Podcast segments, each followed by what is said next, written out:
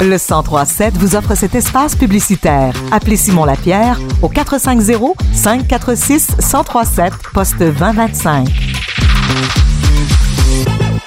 Le camping Wigwam à Upton a encore brillé lors des prix de l'excellence, une initiative de Camping Québec. On a avec nous aujourd'hui les propriétaires Julie Charpentier et Christian Savoie. Merci d'être avec nous. Quel prix, au pluriel, avez-vous remporté lors de ce gala annuel?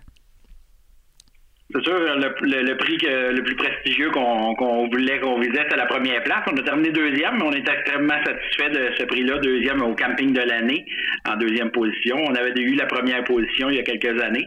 Euh, disons que c'est vraiment euh, réconfortant, puis rassurant, puis de, valorisant de recevoir ce prix-là parce que c'est euh, c'est là-dessus qu'on se base pour euh, continuer. Ça nous donne un, boost ou euh, excusez l'expression anglaise, ça nous donne pour pouvoir avancer plus rapidement puis avancer dans nos projets. Puis en gros, c'est un peu ça. Il y a le prix des bâtisseurs également.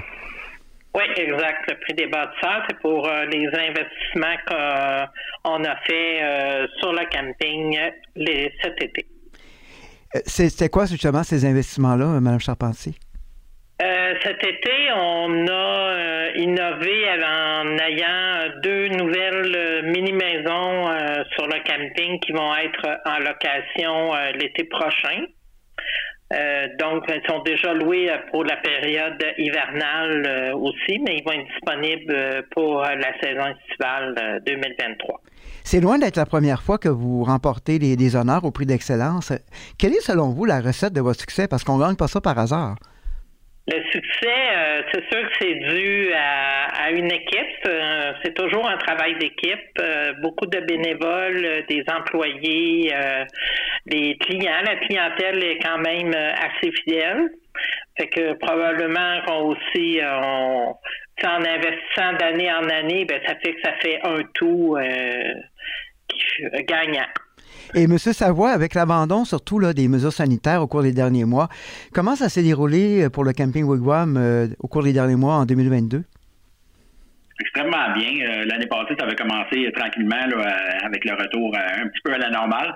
Mais cette année, on peut dire que malgré qu'il y avait encore des risques de pandémie, de, il n'y a eu jamais aucune explosion qui a eu lieu sur tous les terrains de camping. Ça a été mentionné durant le congrès.